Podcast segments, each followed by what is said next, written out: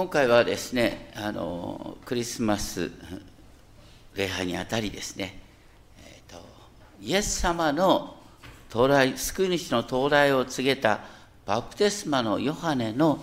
話との対比でイエス様がどれほど優しく同時に力強い救い主であるかを明らかにしたいと思ってこのルカ3章を選んだんですが実際に選んでみてよくよく見てみるとこうなかなか困ったことが書いてあるんですね。でなんか全然ここを見たら救い主のさあの到来が嬉しいことじゃなくてなんか恐怖に満ちたこと救い主が来るってのは恐怖なんだよなんて話なんですよよくよく見るとね。でもあのふと考えたんです。私たち普段何に対して怒ってるかっていうとやっぱりあのお金と権力で弱い人々を苦しめている、ね、また圧倒的な軍事力で、ね、弱い人々を苦しめている。そういうことに対して私たちは腹を立てます。それに対して裁きが来てほしいって思うのは当然なんです。バプテスマのヨハネもイエス様もそういう人々に強く迫ったということでは共通しています。実は救いと裁きっていうのはセットなんだ？イエス様はパリサイ人に向かって何とおっしゃったか？私は裁きのためにこの世に来たんだ。キリストは裁きのためにこの世に来たんだっていうのを一番最初にヨハネの福音書9章39節に書いたんです。それは目の見えないものが見えるようになり見えるものが盲目となるためであるそしてイエス様を受け入れなかったエルサレムとその指導者たちはイエスの十字架から40年後にローマ軍によって滅ぼされます。ですから2000年前もイエス様は裁き主として現れた。世の終わりにも裁き主として来るんだ。私には救いなんか必要ないんだっていう人は実はそのように言うことによってすでに裁きを受けているんだ。一方心の中に渇きを持ってイエス様はどうにか私が変わることができるように助けてくださいっていう人に対して神の救いは明らかになってくる。力強く現れるということを覚えたいと思います。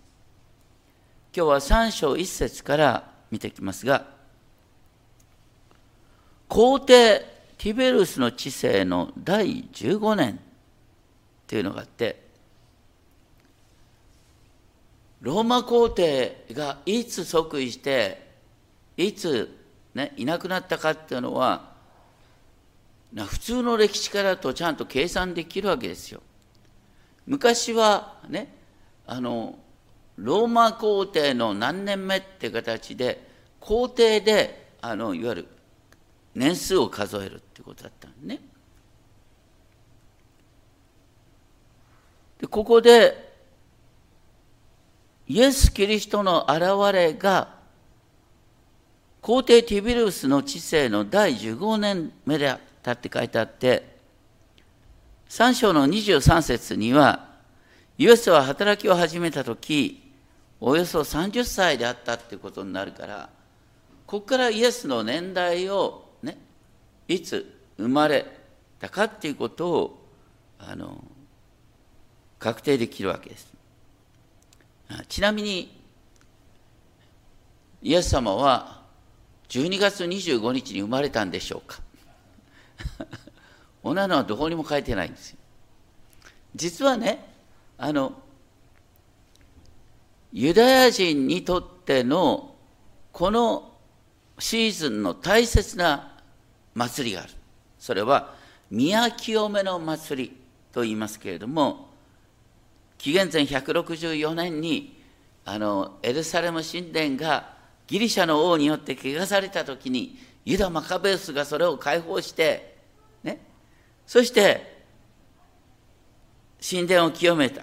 そしてそこから光の祭りっていうのが始まってくる。今も光の祭りとなります。それと、ね、イエス様の降誕を祝うというのはちょうどぴったりだなっていうんで、あの、ユダヤ教の祭りを入れ替えたんです。それは、あの、ユダヤ教のね、単位歴で、キスレウの25日。単位歴ですから毎年変わるんですが、まあ、とにかくキスレウの25日。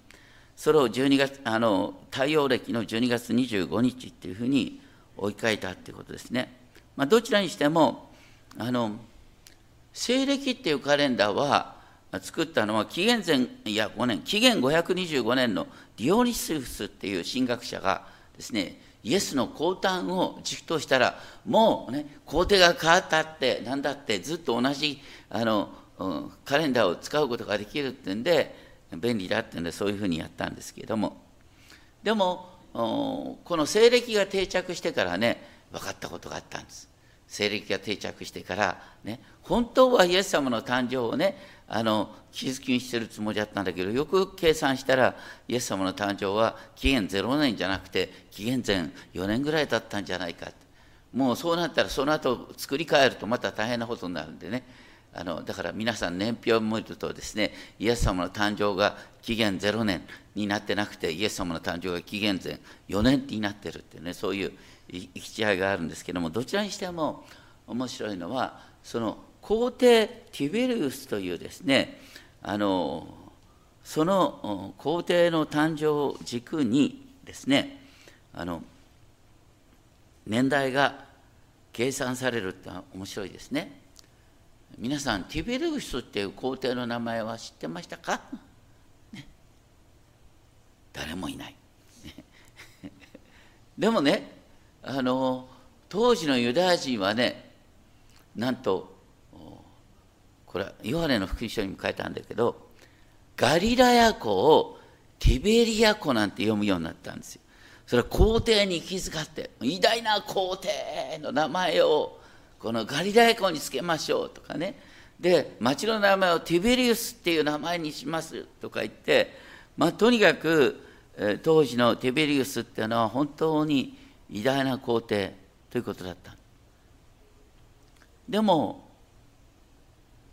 それが、ね、イエス・キリストの暦を作るきっかけになってそして今や、ね、あのティビルスなんて誰もシェアしないけどイエス・キリストはみんな知ってるっていうですね大きな変化になっていますそして この3章の2節にですね神の言葉が荒野でザカリアの子ヨハネに臨んだって書いてあります。ザカリアの子ヨハネ。これはルカの福音書の一章に出てくるんですが、あの一番最初に、あの、ですね、バプテスマのヨハネの誕生が神殿で仕えているザカリア子のザカリアの ザカリアの子ヨハネの誕生が告げられてそしてザカリアの子ヨハネが今神の言葉を語ったってことです。皆さん旧約聖書はねマラキ書で終わってるでしょ、まあ、現実にはちょっとマラキの後のネヘミヤの、ね、記録の方がマラキよりちょっと後なんですけどもどちらにしても旧約から新約にかけて約460年間の神の沈黙があった。460年ぶりに神が民に向けてお語りになった。新しい時代。っていうことになったんです。そのねバプテスパのヨハネというのはだからエルサレム神殿でその奇跡的な誕生が告げられた。当然バプテスマのヨハネは祭司の子ですから神殿でお仕えするはずだったのになんと荒野で神殿から離れたところで神の言葉をしかもヨルダン川周辺ね。あのエルサレムの神殿から見たらあの標高差1200メートルぐらい。ずっとね標高差1200メートルあの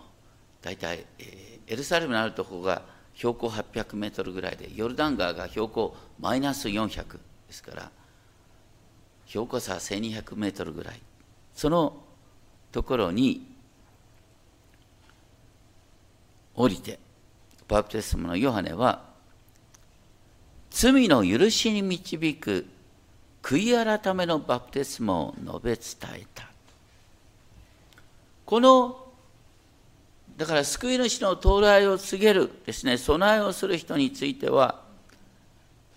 有名なイザヤ書40章、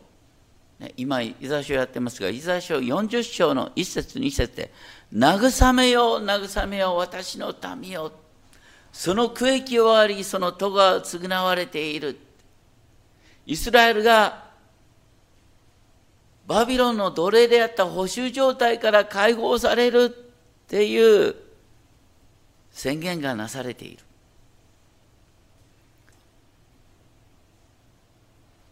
実は旧約から見ると救い主の現れっていうのはねバビロンの後彼らはペルシャの支配ギリシャの支配ローマ帝国の支配になっているそういう状態からイスラエルを自由にするっていうのが救い主のに期待されていたことな当時。でそれにあたってバプテスマのヨハネは今神の栄光がこの地に戻ってくる。その備えをするんだ。ということで準備をした。このルカの福音書3章4節を見ると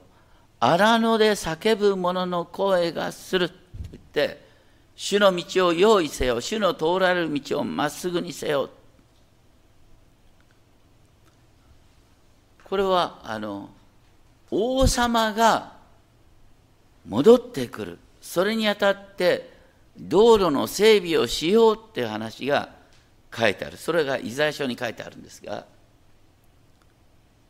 ここのとこでは、要するに、主が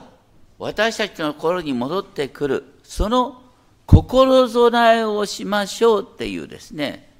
訴えなんです。ここで興味深いのは3章の6節で、こうしてすべてのものが神の救いを見るって書いてある、3章6節で。もともとのイザヤ書ではですね、主の栄光が表されると、すべての肉なるものが共にこれを見るって書いてある。ここのところでは、こうしてすべてのものが、すべての肉が神の救いを見るって書いてある。今、なんだかんだ言ってさ、あの、クリスマスっていう名前知らない人いないよね。すごいことだ。でも、ね、クリスマスはご存知のようにサンタさんの誕生日じゃなくて、ね、イエス・キリスト救い主の誕生日なんですけれども少なくとも世界中でそれが認められている。私たちは1週間のカレンダー使ってるでしょ？これも聖書に基づいてるね。で日曜日ってのは何の日ですか？キリストの復活の日だよ。ね。日本で日曜日お休みしてる人はみんなキリストの復活を祝ってんだ。ほとんど知らないけど。でもそれほどにあの要するにここに全ての肉なるものが神の救いを見るってね。知ってる程度はガラッと違うんだけどそういう形になっとんですよ。でしかもバプテスマのヨハネはあの当時ね普通はあの自分の罪深さを認めた人はエルサレム神殿にあの生贄を持ってって祭司にお預けして捧げてもらって罪の許しの宣言を受けるっていうのが普通のあるべきパターンだったんだよ。ところがさ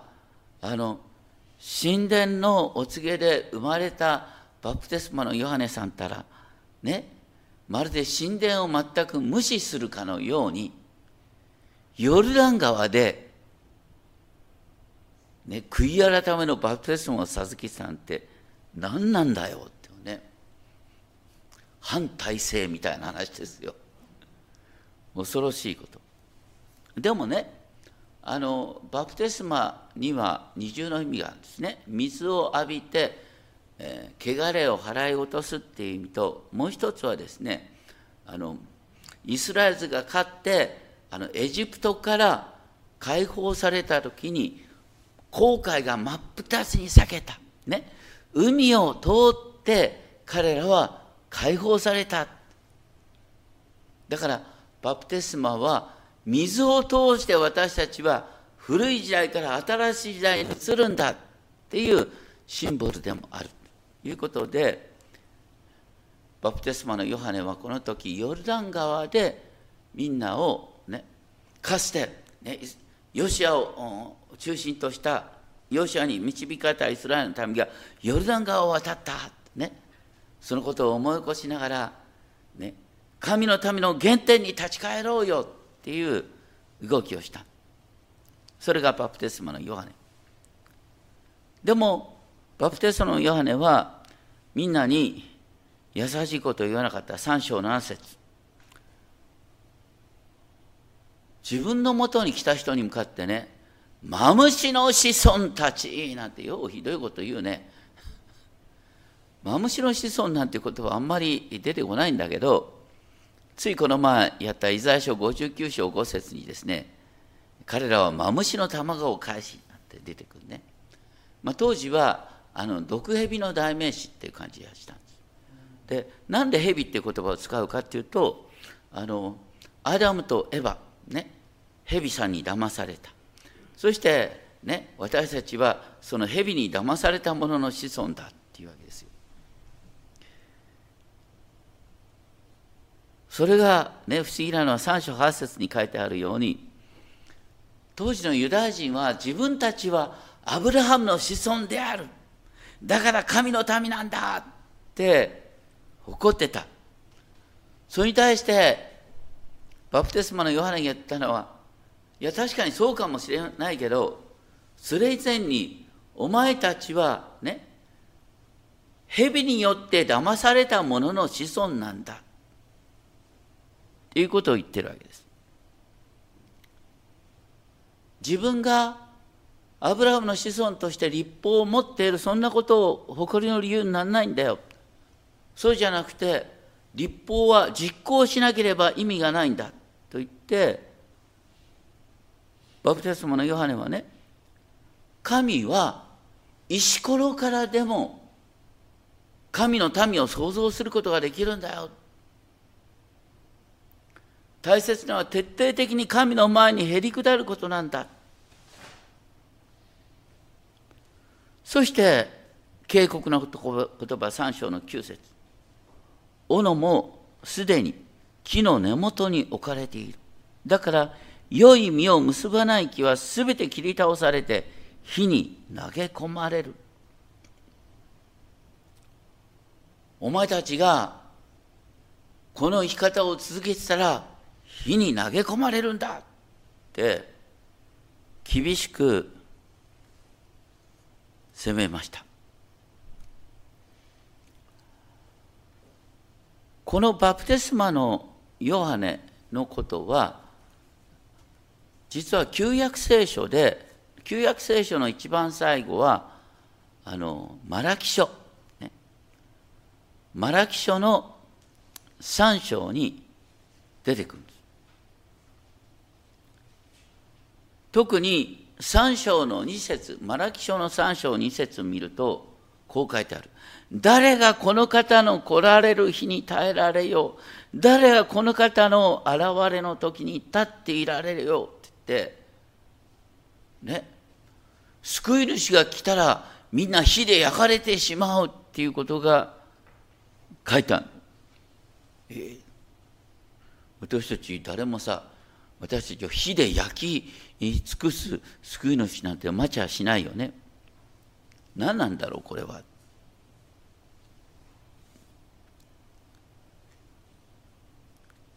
そして、このマラキ書3章ではね、でも3章の5節の6行目あたり見ると、不正な賃金で雇い人を虐げ、やもめやみなしごを苦しめる者、気流者を押しのけて、神を恐れない者に裁きを下すってことで、だからね、火で焼くっていうのは、一般民衆を火で焼くっていうんじゃなくて、ね、救い主は自分の権力をね、自分のために使っているもの、また弱いものを虐げて、ね、平気でいるようなそういう権力者を裁く。それが救い主だって書いてあるんです。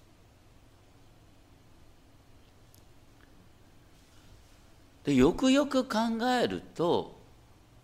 ね、多くの人誤解してんだけどイエス様は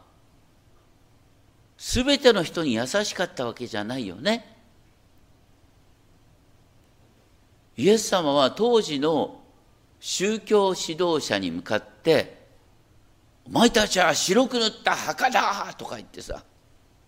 「お前たちは外側を清くするけど内側は汚れでいっぱいじゃないか」とか言ってイエス様が十字架を背負わされていた時に、ね、エルサレムの女の人たちはイエス様のために泣いた。その時にイエス様は何とおっしゃったかっていうとね、私のために泣くよりも、エルサレムの人々のために泣きなさい。あなた、自分自身の子のために泣きなさい。今、エルサレムは滅ぼされようとしているんだよってことをイエス様おっしゃった。でそれから40年経ってどうなりました？ローマ軍によって当時のエルサレムが跡形もなく滅ぼされたでしょ？で私たち今中東で、ね、イスラエルの問題見てるよね。だけどもともとの問題の発端は何かって2000年前にユダヤ人たちが、ね、ローマ軍に反抗してで、ローマ軍をエルサレムに招き入れちゃって、で、なお、ユダヤ人が徹底的に反抗するもんだから、すべてのユダヤ人があの地から追ん出されたんですよ。そしてその上であそこにですね、えー、ローマ人が皮肉な名前を付けたんです。パレスチナって。もともとの意味は何ですか？ペリシテ人の地なんです。だからローマ軍がね、いや、これはイスラエルじゃなくて、ペリシテの地なんだ。ペリシテの方が先住民族なんだ、みたいなこう話をでち上げたんですよ。で今もパレスチナってペリシテの地とかね、悲しいですね。で、だから、こう私たち2000年の歴史を見ると分かるね。だから、ユダヤ人がなんで苦しんでるかっていうと、イエス様を十字架にかけて、でイエス様の救いを否定したからです。だから、イエス様を受け入れなかったことによって、ユダヤ人の苦しみが始まってるわけです。で、それは当時のね、あの、パリサイ人立法学者が、要するにイエス様を十字架にかけた。で、そのね、罰を受けてるっていうよりは、そうじゃなくてね、イエス様はユダヤ人を救うために来た。ね。イエス様はユダヤ人がローマ軍に反抗したら国は失われるんだっていうことを本当に言って、そしてユダを救おうとしたのに、彼らが反抗した結果として彼らは自業自得でそのようなことになったってことなんですけれども、ですから言いたいのはね、2000年前にイエス様が現れ、そしてイエス様の救いを拒絶した人々は、とんでもない目に遭ってるってことです。それは現代までついてるんですよ。だからイエス様は2000年前に裁き主として現れたんです。それを私たちは忘れてはいけない。そういう中でマラキ書では続けて書いてある、マラキ書の4章のね、あの4マラキ書の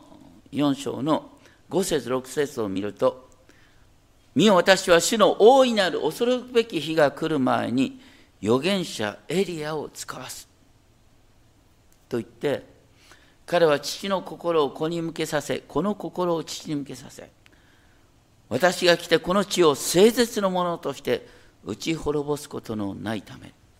だから、バプテスマのヨハネが来て、人々の心をイエス様に結びつけた結果として、イエス様を受け入れた人々には救いが来るっていう話になってったってことですね。とにかく、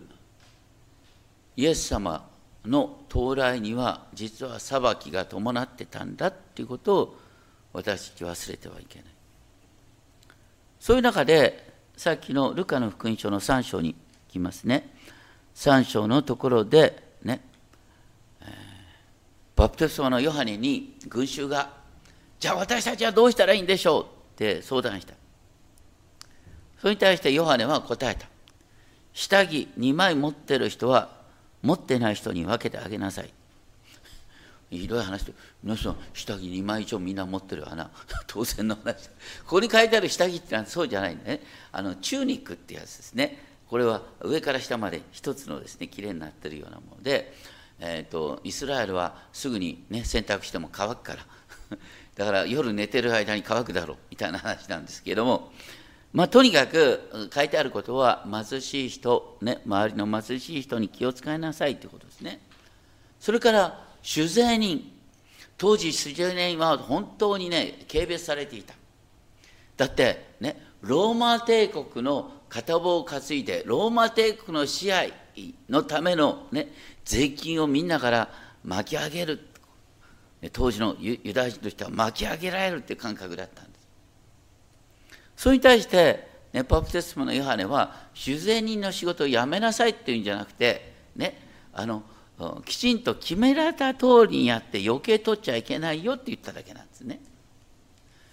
で、えー、兵隊兵隊っていうとローマ軍に使えるローマの兵隊なんですよ。これもねユダヤ人の感覚から言ったらさあの、うん、ユダヤ人を支配するための、うん、軍務なんかするなんてとんでもないと。ね。こんなもの死んだって兵隊なんてやっちゃいけないんだって考えるところをですねあのバプテスマのヨハネさんは何と言ったかっていうとね、えー、力ずくで金を奪い取ってはいけないって言ったんですよ。だから仕事を辞めなさいって言うんじゃなくて仕事の仕方を変えなさいって言ったこれはとても私たちにね教えられたことですね。私たちはクリスチャンとして生きるってことはこの世の矛盾のただ中に身を置くってこと。僕は確かにね、えー、10年間証券会社に働いていた。そのうちに最初の3年間はすごいなかなか大変な仕事だった。本当になんかさお客さんに博打を勧めて損をさせるみたいなねまあそれでもドイツに行ってちょっと証券業についてお勉強してですね証券業にもいいところがあるっていうことに気づいて。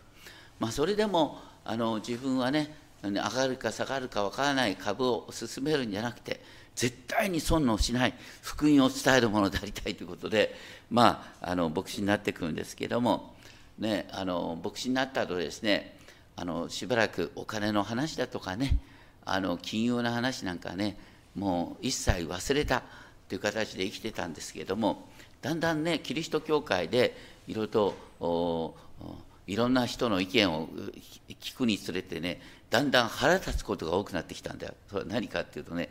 なんかこうクリスチャンたちの言い方って、ね、なんか上から目線だとか車に構えてるねこの世のドロドロの中で生きてる人になんか通じないような言い方をしてるなと思ってこれはまずいと思ってもうちょっとね、えー、みんな金融かクリスチャンは金融の勉強しようとかね。クリスチャンはもうちょっとこの世のビジネスの勉強をねちょっとしてほしいよな。あのそんな白か黒かでつかないんだよってね。でこの世で生きてる人はみんなねより良い仕事をしたいって葛藤を味わいながらでもおまんま食うためにやめられないってねそういう葛藤の中にどうにかしてねより良い仕事をしたいって悩みながら生きてるんだよこの悩みに寄り添うようなメッセージじゃないとダメじゃないかってんで僕はお金の本だとかさ ビジネスの本とか書くようになったんですよ。ね、でだからバプテスマのヨハネさんも同じ思いなんです。だからバプテスマのヨハネさんとイエス様の違いは何かっていうんで次に出てくるんです。バプテスマのヨハネはそうやってね仕事の仕方を変えましょうっていうことは言うんです。それに対してイエス様は何をするかっていうことをね、バプテスマのヨハネをここで言ってるんです。バプテスマのヨハネは私は水でバプテスマを授けました。ね、それはあなたが新しくなるっていうですね、シンボル的なもんだ。しかし、来たるべき方、ね、救い主はあなた方を、ね、精霊と火でバプテスマを授ける。その救い主は私なんか全然比較できないような偉大な方なんだ。偉大な方だっていうことを私はその方の履物の紐を解く資格もありません。これなんでこういうこと書いてあるかっていうとね、当時、履物の靴、履物のですね、紐を解く、当時は革靴なんてないですからね、みんな、草履のようなそこで紐を結んで歩いてんだで、ね、どっかの家に入ろうと思ったらさもう足汚れてからねその履物の紐を解いて足を洗ってあげるわけ。それはね奴隷がする仕事だった。一般の人々はそういうことは絶対しなかった。奴隷しかしない仕事。ここバプテスマのヨハネが言ったのはね私はイエス様の奴隷以下の存在ですってことを言った。イエス様の奴隷の働きすらする資格はない。なぜかっていうと、この方は精霊と火であなた方にバプテスマを授けるから。皆さん、旧約と新約の違いは何ですか、ね、代表的なところでエゼキエル36章を見てほしいんですが、開ける方はね、新旧約の1480ページ、エゼキエル書36章の26節エゼキエル書36章の26節ここでですね、新しい時代について、あなた方に新しい心を与え、あなた方のうちに新しい霊を与えるって言ってるんですね。新しい心っていうのは何かっていうと、あなた方の心からね、石の心を取り除き肉の心ってのは柔らかい心っていう意味ですね。柔らかい心を与える。また私の霊をあなた方に与える。神の霊をあなた方に与えて私の掟に従って歩み私の定めを守り行うようにするって言ってる。だから立法を心から喜んで実行したいと思うような心に作り変えるって言ってるんです。旧約と新約で教えは違わないんです。何が違うかっていうと新約っていうのは神の霊が一人一人に与えられている。ね、でもそう言うとね多くのクリスチャンいやそんな私はねえー、精霊まだ受けてないような気がするんですがとか言うんだけど、ね、聖書によると、ね、イエスを主と告白する人はその人のうちに精霊が宿ってるんだよって言った精霊の導きがあって初めてイエスを主と告白するんだって書いてあるんです。だってこの世的に考えたらイエスって何ですか？十字架にこかけられて殺された犯罪人ですよ。犯罪人を救い主として拝むなんてこの世的に考えるとおバカさん。ね。皆さんおバカさんの代表だよね、えー、堂々と私はこの世的に考えるとおバカさんだと言ってればいいんですよ、ね、この世の常識を超えてるんです。でどうしてそういうこの世の常識を超えた告白ができるかっていうとね。私たちのうちに創造主三位一体の第三威嚇精霊ご自身が私たちのうちに宿って私の内側にイエスを主と告白する信仰を与え私の内側にねイエス様に喜ばれる生き方をしたいなっていう気持ちを与えているってことなんです。もちろん私たちはね何度も失敗をするだからバプテスマのヨハネが言ったのはこういうふうにやりなさいとかハウトゥーだとかある意味で脅し的な形で生き方を変えろって話だったんだけど救い主は何かっていうと私たちの心の内側にご自身の霊精霊を与えて内側から私たちを作り直そうとするっていうのが精霊の働きなんです。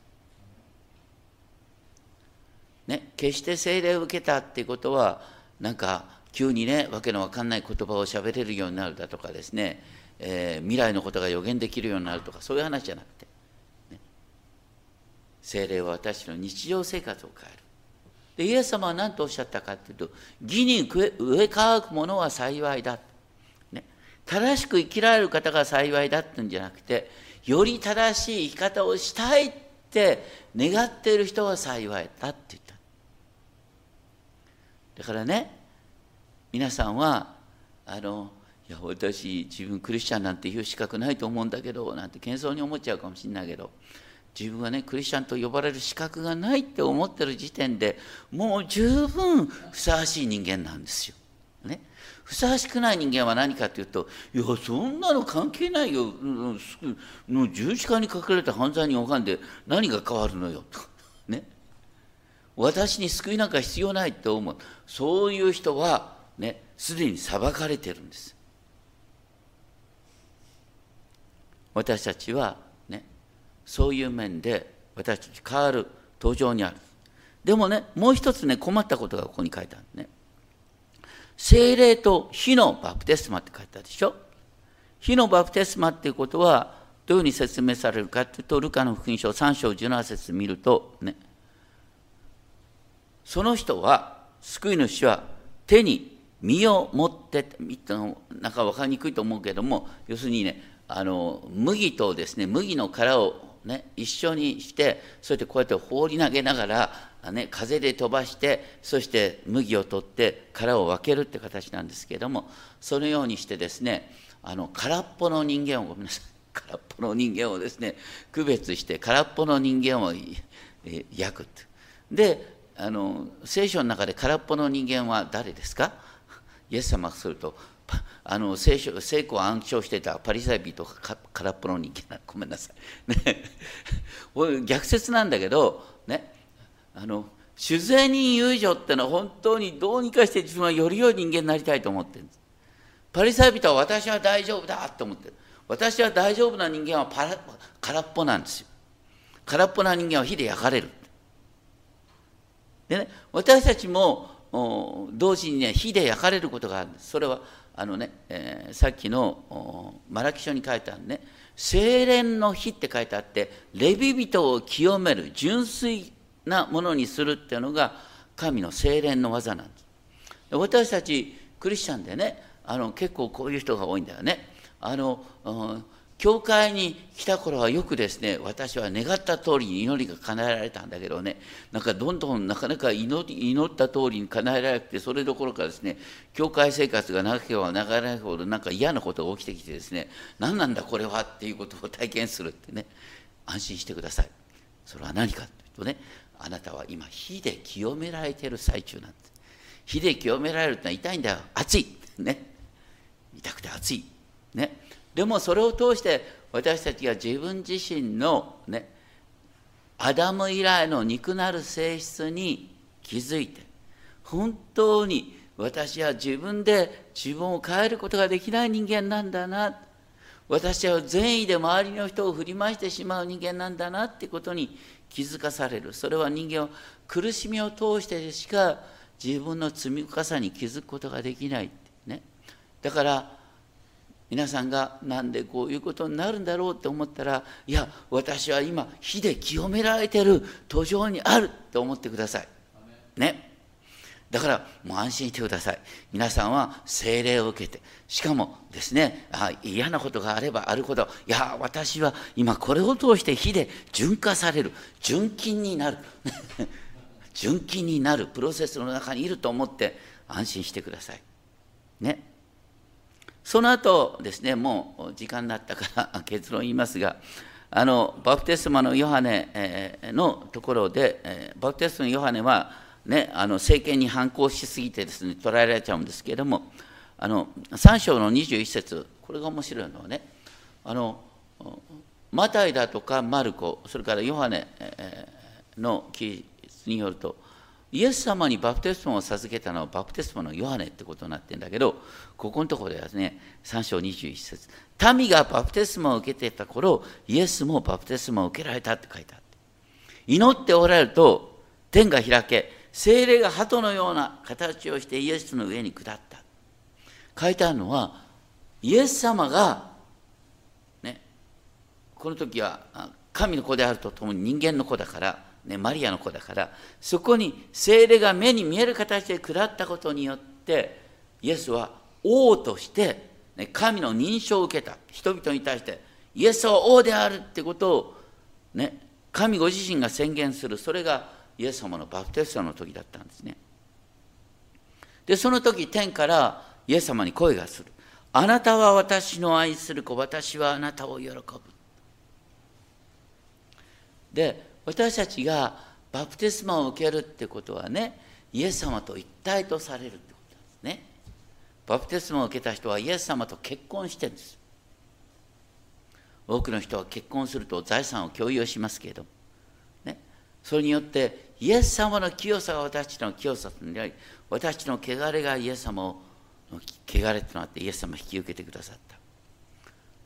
だからこのイエス様に対する語りかけは私たちに対する語りかけなんです、ね、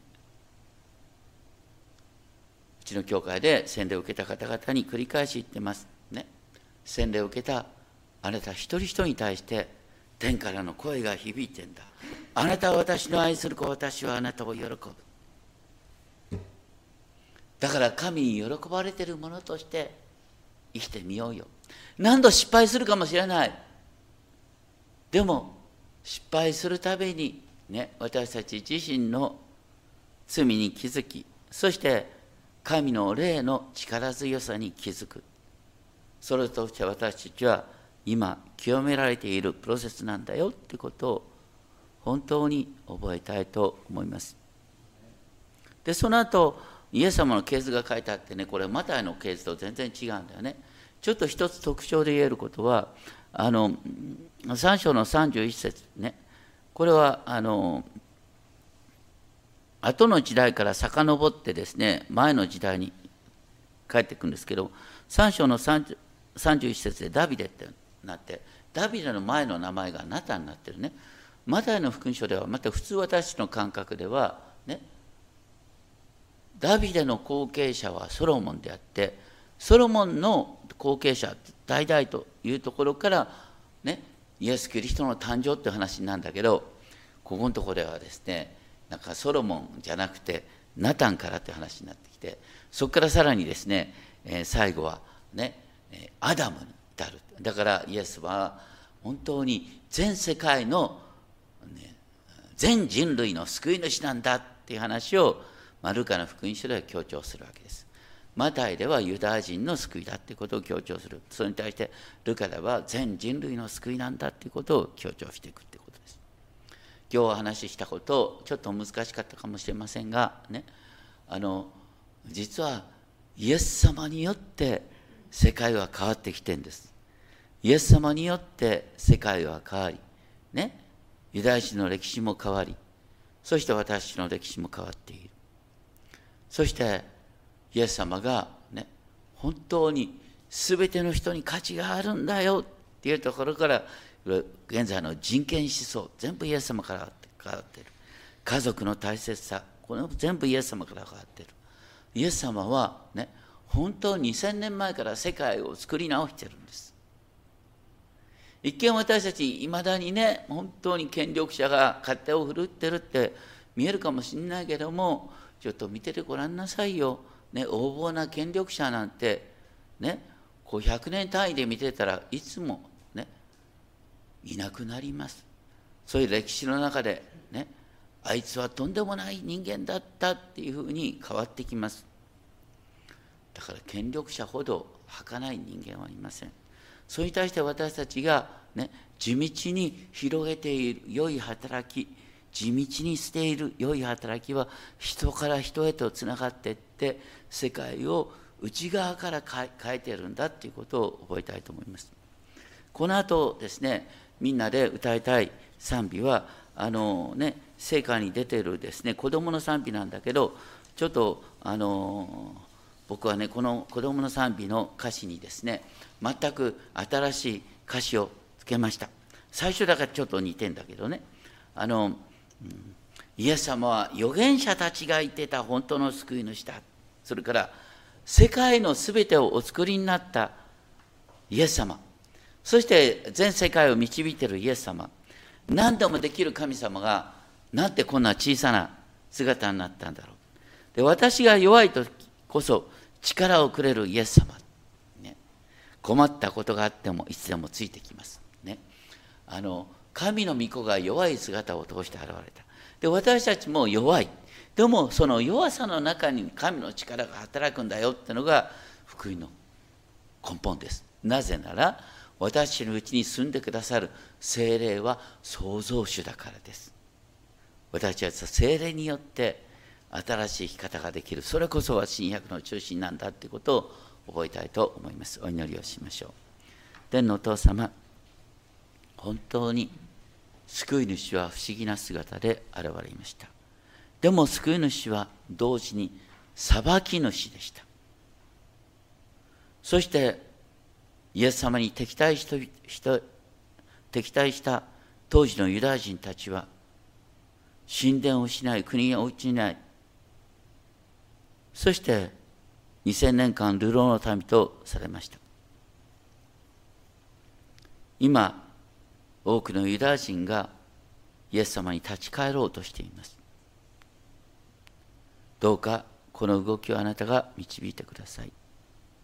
そして私たちは何の功績もなく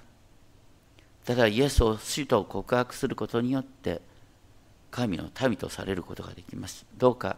その福音の根本を心から味わうことができますように。弱い人の中に働く。神の力を信じるものとさせてください。尊き主イエスキリストの皆によってお祈りします。アメン。